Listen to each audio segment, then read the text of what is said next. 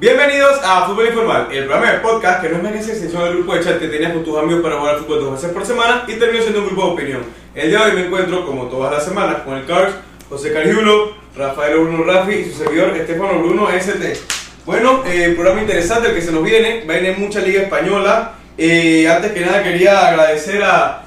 eh, para mi cumpleaños, tuve cumpleaños para que no sabe el día martes, me regalaron eh, algunos compañeros de la oficina que saben que tengo este podcast una camiseta de fútbol informal, muy agradecido. Eh, si les gusta, déjenlo en comentarios a ver si entonces... Poco le faltó meter una propaganda en los canales de televisión nacionales para su cumpleaños. Oye, imagínense, se llenó el guillo, ¿ah? Se llenó el guillo. ¿Sabe qué, ¿Sabe qué hubo bastante en ese cumpleaños? ¿Qué? Qué bueno. Eh, lo que va a beber Rafi el día de hoy, ¿ve? Porque nuevamente pierde semana tras semana. Es más, como dijo el amigo Joinel, lo que hay que darle a Rafi es una botella personal para él, porque de perder en perder esto ya No. se ha convertido en algo... Pero bueno, ya esto, es tradi- insólito. Ya esto es tradición del podcast. No, Ya yo los, números no mienten. Yo ya. estaba, estaba de primero entre los tres, que lo dije, Ah. ya claramente. Solamente, solamente, eso- Claramente. una estadística que solamente lleva él mismo. No, pero es que cuando yo tengo mala racha no, no me pongan, no me pongan hasta que tenga una semana que me vaya para arriba y ahí ténganme confianza de nuevo. Ahorita mismo. Eso es como la lotería, eso es como la Sí, lotería. sí. Se pega una vez en cuando. Pero bueno. De vez en cuando y de cuando en vez. No, no, no. Salud, salud. Vamos a seguir. Bueno, ya después de tener la pequeña pausa para el shot, nos vamos a lo que sí es una verdadera racha, es la del Barcelona, que está intratable en lo que es la liga. La verdad es que estamos revisando las estadísticas, una sola derrota y dos empates, todo lo demás victoria, e incluso, como mencionaba Rafi, solo le han metido seis goles, de los cuales uno fue en un par, o sea, tres en un solo partido contra el Madrid. O sea que lo que lleva en verdad es algo impresionante la, la racha del Barça. Sí, más que todo eh, la solidez defensiva que tiene. Además del buen juego que, defensivo, porque me parece que Xavi lo está haciendo de atrás para adelante, es los jugadores que tiene esta temporada en defensa. Porque la temporada pasada no contabas con un Koundé, con un Araujo sano como está hoy día, con una aparición de, de un Jordi Alba que después desde el Mundial está a un buen, a un buen nivel. Y bueno, el tema, oye, Christensen, que Christensen que me parece que ha sido el fichaje estrella a coste cero, porque que y Rafinha no anda de qué hablar y bueno, Koundé también lo está haciendo muy bien. Ya tiene nivel para defender a cualquier equipo y eso se está notando en la liga. Pero el tema es que arriba tampoco es que estamos tan sobrados. El tema también está, y, y creo que lo mencionas, eh, Lewandowski tuvo una suposición de tres partidos, de los cuales los tres partidos que no jugó Lewandowski fueron tres victorias del Barcelona. Sí, pero 3-1 a 0. 3-1-0, pero, pero bueno, fueron al final del día victorias que, que creo que también dejan algo de que hablar del mérito que tiene este equipo de Xavi en lo que era lo, lo defensivo. Y también, otro de los temas negativos de la ofensiva es, primero, Ansu Fati, que todavía sigo diciendo que es un, un desconocido. Eh, este no es el Ansu Fati del que tanto se prometía, ni siquiera debería tener el número 10 a mi concepto. Pero bueno, se, Xavi lo defiende en el sentido que dice que no está jugando en su posición. O sea, de que pueda jugar de, de 9 no significa que son 9, pero se veía perdido en ese partido contra el Girona. Es que al final el segundo 9 era Memphis, que no era 9 y se fue. El tercero era Ferran, que también está expulsado.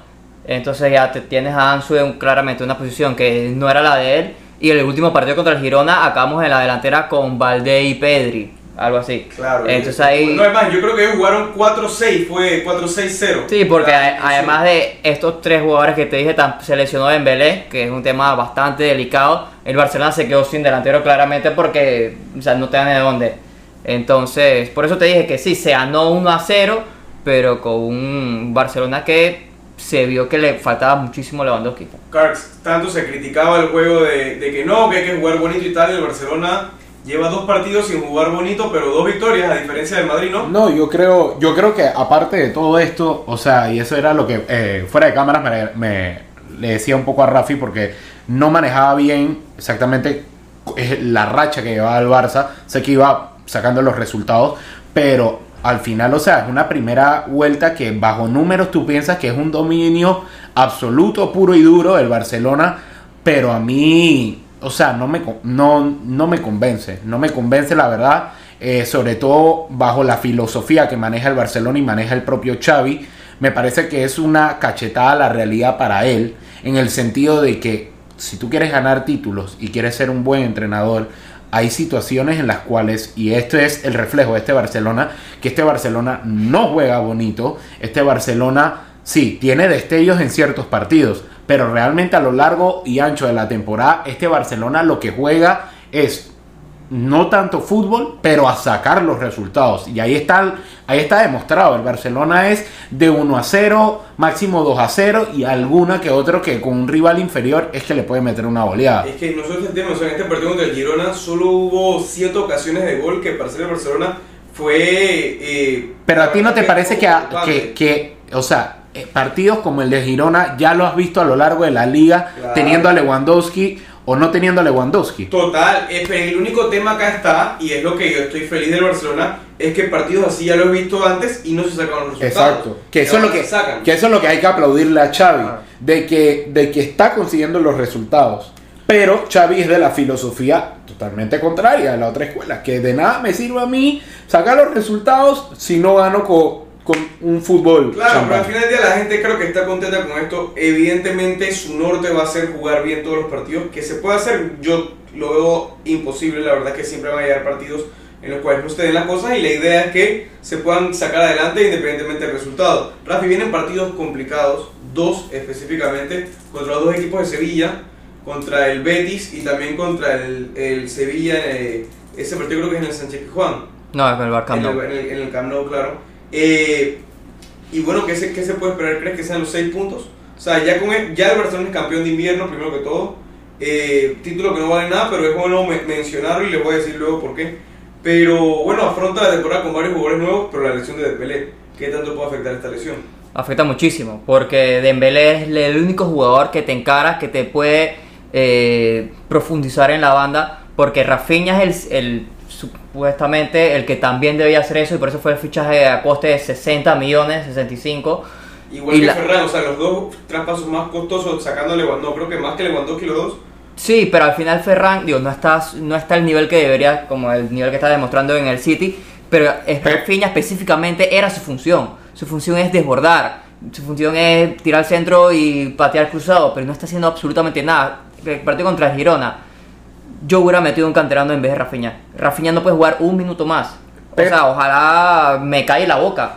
Pero Ahora que mencionas a Ferran, Pep no, no es pendejo. Pep no les iba a vender un jugador de. ¿Cuántos que tiene Ferran? 22 años.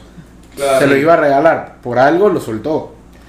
Ahora, Ahí está el punto, igual lo mismo yo decía de Brahim. ahora, lo mismo ahora, a mí me parece, a mí me parece que Ferran es un jugador que necesita de minutos y que en el Barça está llamado no a tener una titularidad en un momento, pero sí a aportar desde la banca. Por decirte, un perfil tipo Pedro en algún momento. Entonces, O sea, ¿tú quién dirías que sería titular? ¿Ansu Fati? Digo, Ansu Fati era el proyecto, o cuando Ansu, Ansu Fati era el proyecto para ser el titular por la banda. Ujú. Que ahora Dembélé ha tenido un alto O como rendimiento. lo llama Rafi, Dembélé. Dembélé, eh, que ha tenido un Dembélé, alto muy rendimiento. bueno. Y en la otra banda está Rafinha, era eh, Rafinha. Rafinha, Dembélé y, y Ansu, Ansu Fati y Rafinha y, y, y Lewan. O sea, yo al final creo que, que el Barça tarde o temprano, eh, si no- a final de esta temporada, yo creo que va a tener que evaluar el tema como tú bien lo dices, el tema Ansu Fati, el tema del propio Rafinha, porque es que los jugadores por los que él se gastó 60, 65 millones adelante, que es uno Rafinha, 50 por Ferran, son jugadores que no están rindiendo y que cuánto le vas a poder sacar. Sí, ¿Cuánto vas a poder recuperar ahí? Ojito que según fuentes de periodísticas de, de España, salió que esta semana el Barcelona iba a hacer- iba a hacer un fichaje de un extremo. No se, no se dijo nombre, no se, o sea, se tiraron un par de gente hipotética, pero sí se dijo que venía un fichaje de invierno, ya que se fue, se fue Memphis, también se va a ir Bellerín lo más seguro, porque Pedro Porro ya fichó por el Tottenham. En teoría, Bellerín se va para el Sporting y quedaría otro, o sea, Bellerín, más, más espacio. Fichaje fracasado del Barcelona. Pero Bellerín era obvio que no iba a rendir en el Barça. Pero Yo yo, no lo yo le hubiera lo dado mucho, yo le hubiera dado Yo sí mucha lo veía. oportunidad. Yo sí, le, sí lo veía obvio porque Bellerín, o sea, en el Arsenal, eh, salvo las primeras temporadas, sí tuvo un pique. Después de ahí bajó nivel, pudo recuperar algo de nivel Es que en el Betis, desarrollaba. pero el, el nivel que él, que él dio en el, Betis, en el Betis no era un nivel para ser el lateral del Barcelona. O sea, estamos hablando del Barça. Además, no fue, a- equipo. fue a- fue a modelar a Barcelona. Entonces. Sí, básicamente. hacerse un corte nuevo y tal. Pero bueno, nos vamos ahora al, al, al vecino, básicamente, de liga, que es el Real Madrid. El Real Madrid que se van a sorprender porque mucha gente, o sea, pierde, pierde puntos en un partido en el cual, a mi concepto, no jugó mal el Madrid. O sea, fue un buen Para mí me parece que fue uno, del- o sea, en, futbolísticamente fue uno de los mejores partidos del Madrid. en, En en liga. general. Pero Ajá. nuevamente se dice de que Benzema solamente, como dice el meme, el- lo que es el prime de Benzema dura menos que, no sé, No, una, una no. lata de cerveza. No, no, no, o sea, tampoco, tampoco es que podemos achacarle todo al- toda la No todo. toda la culpa a Benzema, o sea, a mí y, y eso del Prime también, o sea, Estefan, el nivel que ha tenido Benzema, si si bien es cierto, viene recuperando nivel de una lesión, pero, o sea, tuvo ese pick a qué edad. Pero en fin, yo creo que este tema del Madrid es lo que yo recalco y recalco, el tema de la falta de un 9 suplente. O sea, hay partidos en que, el- o sea, O de recambio en general. O sea, Sí, sí, o sea, el recambio. eh, exacto, porque, ok, Rodrigo te salva a mitad, de, a mitad de semana, pero, ok, Rodrigo es un jugador polivalente que no tiene una posición fija. Yo lo puedo meter de segundo delantero, lo puedo meter de extremo, pero no es nueve. Entonces, hay partidos en los que tú necesitas algo más allá de un jugador polivalente que te puede tirar ese chispazo como te tiró Rodrigo. Entonces nosotros necesitamos eso para partidos contra la Real Sociedad, partidos así que son trabados, partidos que el equipo está que toca la puerta, toca la puerta, pero no la puede abrir. Entonces, al final ahí está la diferencia del Barça. El Barça, que a mí me parece, tampoco fue tan inteligente armando su plantilla, pero el Barça tiene cartas para tirar para el aire, ¿me entiendes? O sea, necesito, necesito un extremo de este, de este estilo, te saco un Ansu Fati, te saco un Rafinha, te saco a este, necesitabas un 9, ok, no está Lewa- Lewan, te traía a Memphis o te traía a tal a Ferran, que te puede jugar en un extremo o te puede jugar de falso 9, cosa que no tenemos nosotros. A este tema, Rafi, 5 puntos. Eh, ¿Cómo lo ves? ¿Una diferencia? ¿Lo ves, ¿Lo ves como algo o crees que no es nada? No, algo es algo, pero no es que la liga está resuelta, ni mucho menos. Cinco o sea, si quedan dos, pues, por ejemplo, con equipos como el Madrid, digo que si quedan dos, dos partidos, todavía estaría nervioso los dos partidos. Sí, claro, es que al final, si el Barcelona pincha en uno, si pierde en uno y el Madrid lo gana, el próximo partido, ya el Madrid depende de sí mismo, porque queda un clásico. Claro. Entonces, A mí, a mí lo que me parece es Nada. de que, ok, es verdad, tienes 5 puntos, tienes un colchoncito ahí, pero el tema que yo siento es que el Barça en algún eh, va a entrar en algún momento en una racha de pérdida de puntos. ¿Por qué? Porque no, Estás haciendo predicciones aquí. no, no, no, me, me parece, ¿sabes por qué? Por el hecho de que el Barça, por, por lo que venimos analizando el Barça, el Barça está sacando los resultados, pero no tiene el fútbol dominante. Pero Va a llegar un El momento... Madrid nunca lo ha tenido tampoco. No, no, pero yo no, la ojo, Liga, la ojo, pero yo no, yo no te estoy diciendo que el Madrid en ese transcurso no pierda puntos y que el Madrid se vaya a una racha positiva. Ojo, yo te estoy hablando del Barça. Ahí es donde entra, eh, que es la clave, si el Madrid va a poder recuperar esos puntos perdidos con el Barça, eh, eh, perdidos, que el Barcelona le lleva el colchón, cuando el Barcelona tenga esta mala racha, si el Madrid va a poder ganarle a esos rivales y recortar las diferencias, cosa que eso es lo primordial para mí en el Madrid, cosa que yo no lo veo, yo no lo veo, yo pienso que el, Barça ahorita mismo está teniendo esos, esos resultados que uno llama suerte de campeón, de que es que no juegas bien, pero sacas los resultados, y el Barça lo está sacando. Ahora les doy una estadística bastante interesante que dijo Ancelotti en la rueda de prensa. Si le ganan al Valencia en el partido de mitad de semana, que es el último para cerrar lo que es la primera vuelta, tendrían más puntos que la temporada pasada en, el- en la misma situación. Sabe que al final del día de la temporada pasada una sensación distinta, pero si nos vamos a lo que es lo estricto, los puntos, tendrían más puntos en esta. Pero parece que la sensación es o que la, de- o sea, la dependencia del concepto con el Barcelona. Pero es la lectura, la lectura que hicimos bueno. al principio de temporada. Yo lo dije y me cansé de decirlo. Esta va a ser una liga De eh, que, de dos, definitivamente, y que el que menos puntos pierda en los partidos complejos es el que la va a ganar, y así lo estamos viendo. O sea, eh, el, aquí no hay duda de que la liga va a ser Real Madrid o Barcelona. O sea, ya ha pasado la primera vuelta y se ve que el nivel de la liga es paupérrimo, a diferencia de años anteriores, que viene totalmente a la baja. Aunque ojito, la Real, la verdad es que está teniendo una buena temporada. Sí, la real, pero o sea, incluso eso es un demostrativo de cómo está el nivel de la liga. Una real que tú la analizas y ok, está jugando bien, pero la real con diferencia es el tercero de la liga. Cuando tú te vas a ver un Betis que viene las últimas temporadas haciéndolo bien, ¿cómo está?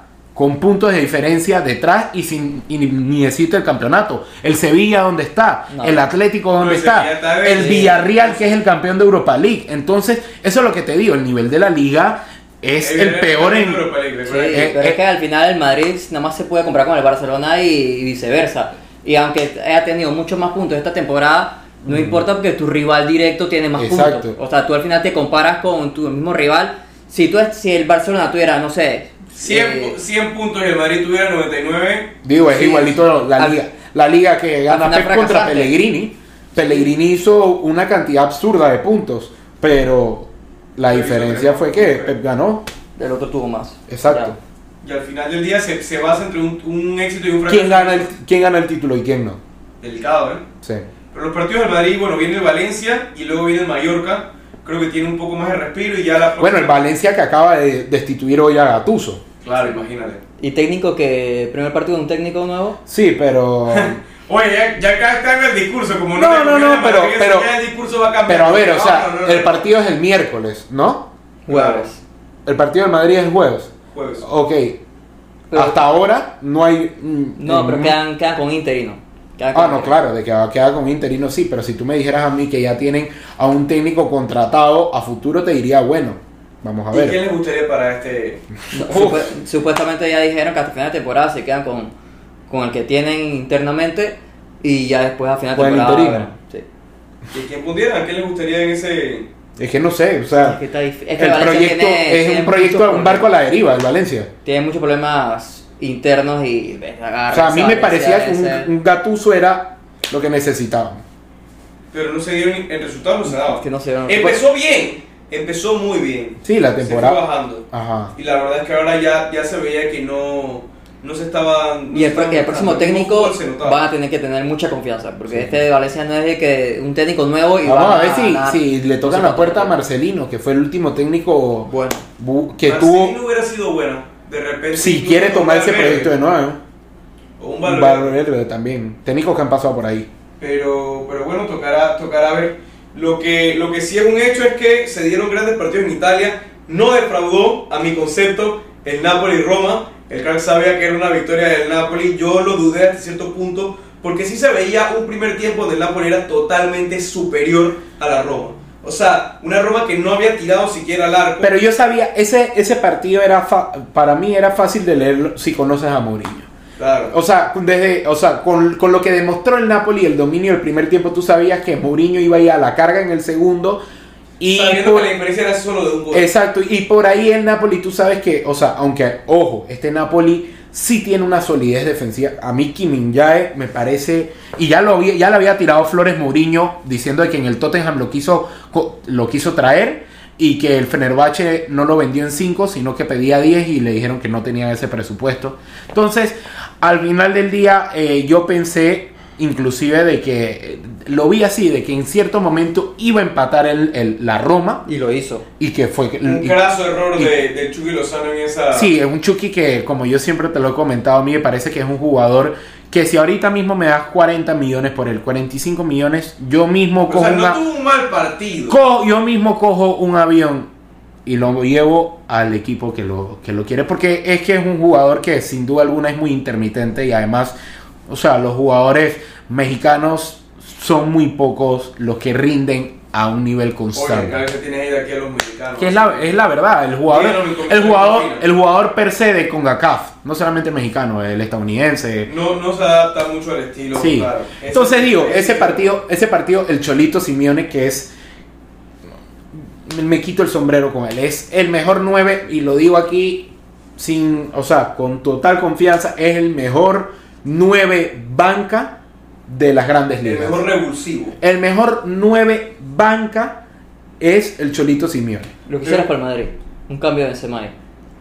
A mí, por mí, no tengo ningún Él problema. está a préstamo, ¿no? Eh, sí, pero con compra obligatoria, creo que era si el, si el Napoli se metía a Champions. Ah, uf. Pero claro, ahora hablando de eso, o sea, esa victoria, ese gol de, de Cholito simboliza Perdona, 13 perdona, puntos. Carlos. perdona que te interrumpa, pero ahí hay que citar a la canción de, de Shakira, que cambiaron eh, un, un, Twingo por, un- por un Ferrari. Por un Twingo. Bueno, nosotros, Un Ferrari contigo. ajá, nosotros hicimos eso cambiando a... a- bueno, A- a Petaña, Petaña. El, el ídolo del amigo Alessio Arias. Oye, a Petaña por el Cholito, que la verdad El es que Cholito. creo que no, no, no, no queda. Es que no da, la- da lástima que no juegue tanto, pero es que también el nivel de Osimhen, una Está, locura. está superlativo si me en esta Sí. temporada. Yo- lo a- comparan, a mí- ya lo no comparan, gustaba. ya lo comparan con Drogba, A mí no me gustaba, pero el propio Mourinho. está tirando unos juegos. Pero lo que yo les digo es que ese gol de Cholito simboliza, simboliza una diferencia de 13 puntos en lo que es ya la mitad de la temporada. Falta mucho, mucho calcho, pero yo les digo, ¿este partido era la estocada final? ¿O No. todavía hay que estar sigiloso? No, pero era, era para mí, Importante. para mí era como el broche de lo que se viene haciendo. Es realmente como el, es como el partido con la Juve. Es a la misma, lo pongo a la, a la- a la par, que es ese eh, puño en la mesa de que, hey, nosotros estamos dominando esta liga, esta liga tiene nombre y es el Napoli. O sea, aquí lo más seguro y si nada pasa, toco madera, que el Napoli. madera eso. Bueno, Entonces, que eso sí es madera de que el Napoli va a ser el campeón. Y ahora que lo tocas, hay similitudes con la Liga Española. De que. No. No, sí, sí, espérate. En el sentido de que. eh, bueno, salvo el segundo, acá, acá pasa con el segundo, tercero y cuarto, pero en la Liga Española está pasando con el tercero, cuarto, quinto y sexto. O sea, ese pelotón de ahí está muy separado Pero creo que la a los que están peleando el título. Claro. En la Serie A, Pero creo ese que la Real está rezagada en la mitad. Porque la diferencia que hay entre el tercero y el cuarto son 5 puntos también. Ok, pero todavía tú dices, ok, en, el, en, en serie, en Serie A el Napoli está arriba solitariamente y el Inter, Milan, Roma, eh, ¿quién está por ahí también? Creo, la Lazio, la Lazio. O sea, todos esos están que uno sube, el otro lo jala para bajar y así. Pero en realidad casi todas las temporadas es lo mismo. Que en este, en este No, pero caso, ahí en la liga, en la liga hay más, más, como, eh, más nivel competitivo. O sea, hay No, claro. No, incluso es Inter con 40, Lazio, Atalanta y Milan, los tres con 38. Luego sí la Roma con 33. O sea, ya los puestos europeos, porque ya después salta el Udinese con 29, que ya son 8 puntos de diferencia. Pero todos los demás están en un punto. Y fácil eh, y, y bonito lo que se viene, porque se viene un Inter Milan, un derby de la Madonina. Un, que- un un Milan, Milan- que un Milan- está una pregunta. desangrándose. Y ahí, ahí se las quiero dejar para saber su opinión. Con, viene un 5 a 2 en casa contra el No Sassuolo. le habían metido 5 goles en, 3-0 De en el, cal- en, en el derby en Copa Italia. ant- en, en, Supercopa Co- en Italia. Supercopa. 4-0 contra la Lazio. 4-0 contra la Lazio. Es más, Derrota aquí, o sea, no, ni siquiera es que le estoy hablando una goleada. Una derrota aquí, ¿qué significa? Chao Pioli.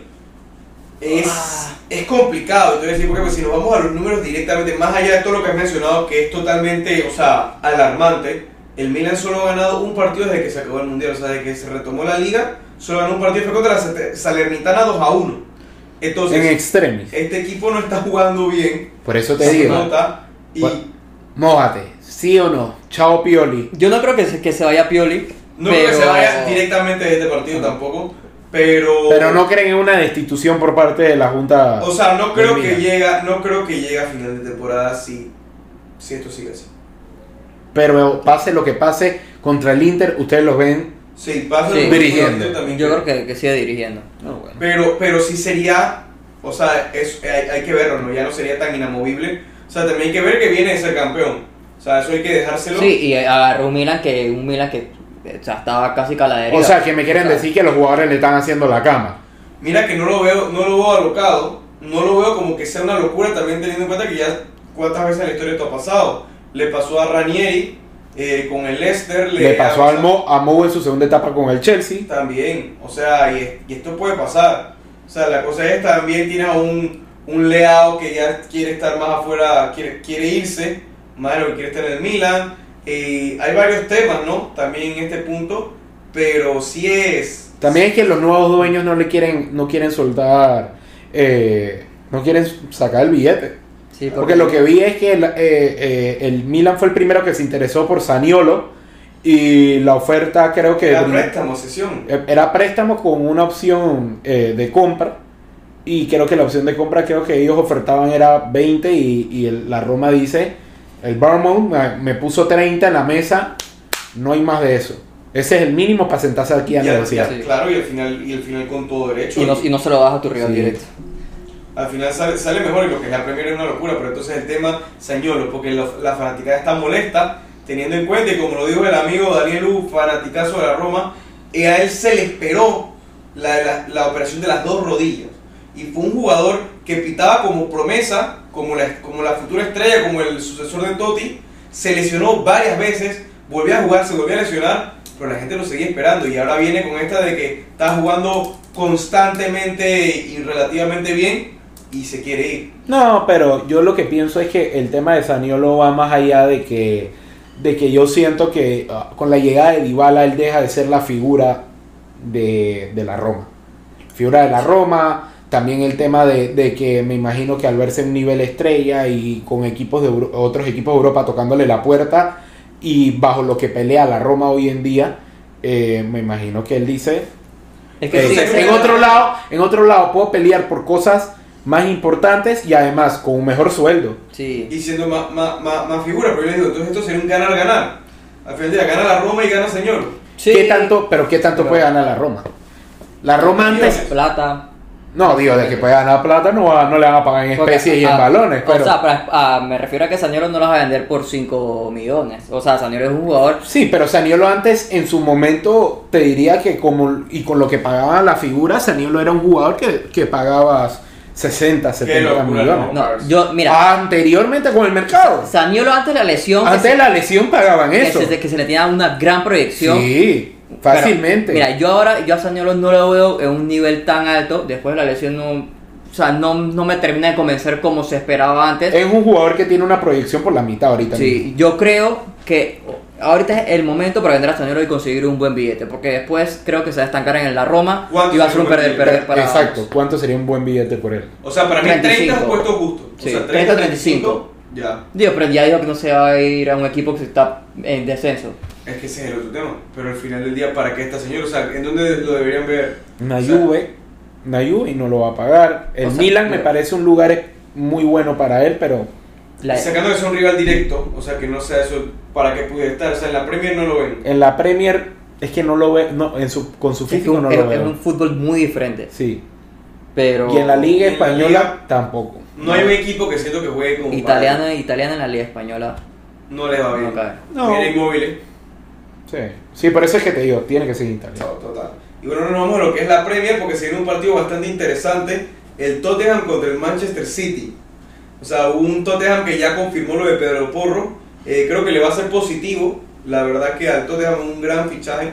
Eh, y bueno, y la sorpresiva salida de Cancelo, hablando de laterales, se va Cancelo para el, para el Bayern. O sea, me sorprende más que todo antes de hablar del partido. Ahí tiene que ver per se algo con una pelea. algo con Pep. O sea, O sea, pero después él era de los favoritos de Pep al inicio. Sí, digo, es un jugador que era un jugador que te define lo que es el ciclo Pep, me parece. Un jugador que te lo traes, lo moldeas a la idea, lo estructuras, ejecutas con la idea de él, se vuelve un fenómeno, pasa algo, Pep de una vez lo saca. Pero fue dramático, o sea, me parece algo. Bueno, no creo que No ni- no, No pero, venía jugando. pero fíjate, te digo algo, Sí, no es dramático. No es dramático, porque aquí no sabemos qué ha pasado y por tres juegos en que primero no fue titular, luego partía a la banca y luego no convocado, ya lo, ya lo sacó. O sea, no es que hay un drama como lo, lo hubo con Cristiano Manchester United o algo así. Aquí simplemente Digo, es que Ya no está en el Pep tiene equipo. mucho peso en ese City. Y o sea, últimamente ahora está jugando, con línea de 3. Ahora te- apareció este pelado Lewis, si no me equivoco, que, Ah, Sí, sí. que es el lateral, que lo está pero Pero eh, al final yo Cancelo te podía brindar a las dos bandas por la banda izquierda, Pero está, ojo, está un jugando jugador- Vaque. Un jugador, sí, digo, también se, se rumora eh, de, que, de que Cancelo no estaba contento con el rendimiento que estaba teniendo Ake y, y que a la postre Ake era el que estaba jugando como lateral.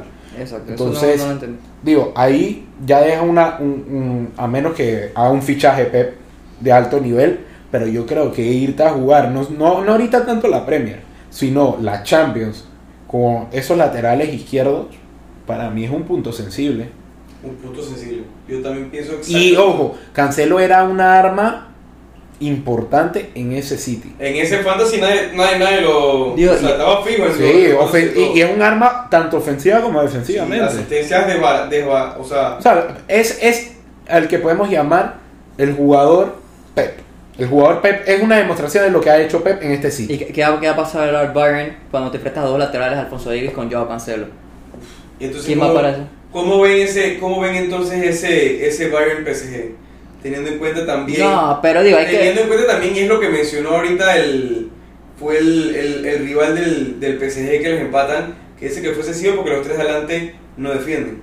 Pero lo que eso se sabe. O sea, aquí no me está, no me estás diciendo que, que, ¿Y, y cómo lo defiendes, David? que el agua moja y que el fuego quema. Bueno, mira, ¿cómo lo defiendes ellos? Mira, mira los laterales que van a tener. Mira esa defensa del Bayern.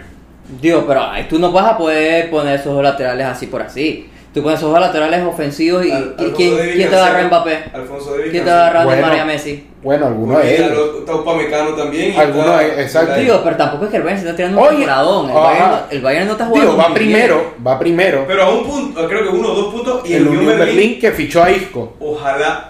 ah, eso, fue, eso no fue en serio, sí. Sí, sí. Fue confirmado. Oiga, ese te no, no está haciendo la tarea antes de, antes de venir al que yo podcast. lo vi, pero pensé que había sido broma. No, o sea, no, lo que no, le habían no. hecho los, los compañeros de Unión Berlín en. Sí, lo había- No, no, no, el día de la broma ya pasó, eso fue en diciembre, hermano. Estoy mal, ya estamos en enero, que enero lleva como. No hizo la ¿Cuántos tarea, todavía estaba de fiesta por su cumpleaños el fin de Puede semana. ser, Se puede le ser. pasa por eso. Puede ser Pero, agradezco. digo, todavía no, estamos to- no hemos tocado el tema de la Champions, pero hoy en día, si, nos pregu- si me preguntas a mí, el Bayern está favorito sobre el PSG. Yo le pongo la- mi ficha al PSG. Yo le pondría mi, mi ficha al PSG también más porque Nagelsmann, yo siento que no la ha encontrado.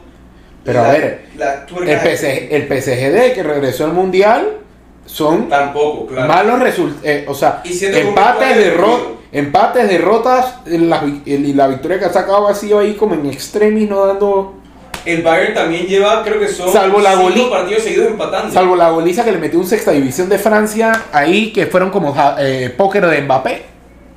No, y, sexta y es nada. división. Sí. básicamente. Y tam- pero el Bayern también, el Bayern viene de cinco tiene cinco empates seguidos, puro 1-1. Si lo ves es así, o sea, tampoco es que lleva tanto. Exacto. Entonces creo que hay que ver de momento, o sea, no queremos adelantar lo que viene en la Champions, lo vamos a analizar. Lo que sí te digo es que es interesante va a ser ese partido el Bayern contra el PSG. Exacto. Así que bueno, el partido para cerrar ya de lo, de lo último, ese partido de Tottenham contra el City, eh, creo que es un partido que hace poco jugaron también el partido de ida y quedó 4-2 a favor del City, un partido que fue Va, es un partido que Pep, eh, un partido que recomiendo ver, incluso con el que le comenté fuera de cámaras a Oye, pero esto- eh, digo, eso es bueno para mencionar acá a la gente que, que se ve un poco de historia, un partido de los históricos, que el Carlos es de, de, de eso, los conocedores de vieja data. No, Nottingham Forest contra el Leeds United. Un partido que la gente dirá, pero bueno, esto es que juega como si te jugara un Getafe mayor, que estos locos que lo van a recomendar. Señores, yo les recomiendo Véanse ese, la película, ese ¿cómo se llama partido el la película. Ajá, la película. eh, eh, ahorita Brian mismo no Clough. tengo, no tengo el nombre específico de la película, pero es la, es la historia de Brian Clough, el técnico que fue, eh, que era lo que llaman el, el Mourinho de los 80, 90. Eh, la historia, este puede ser el derby de Brian Clough.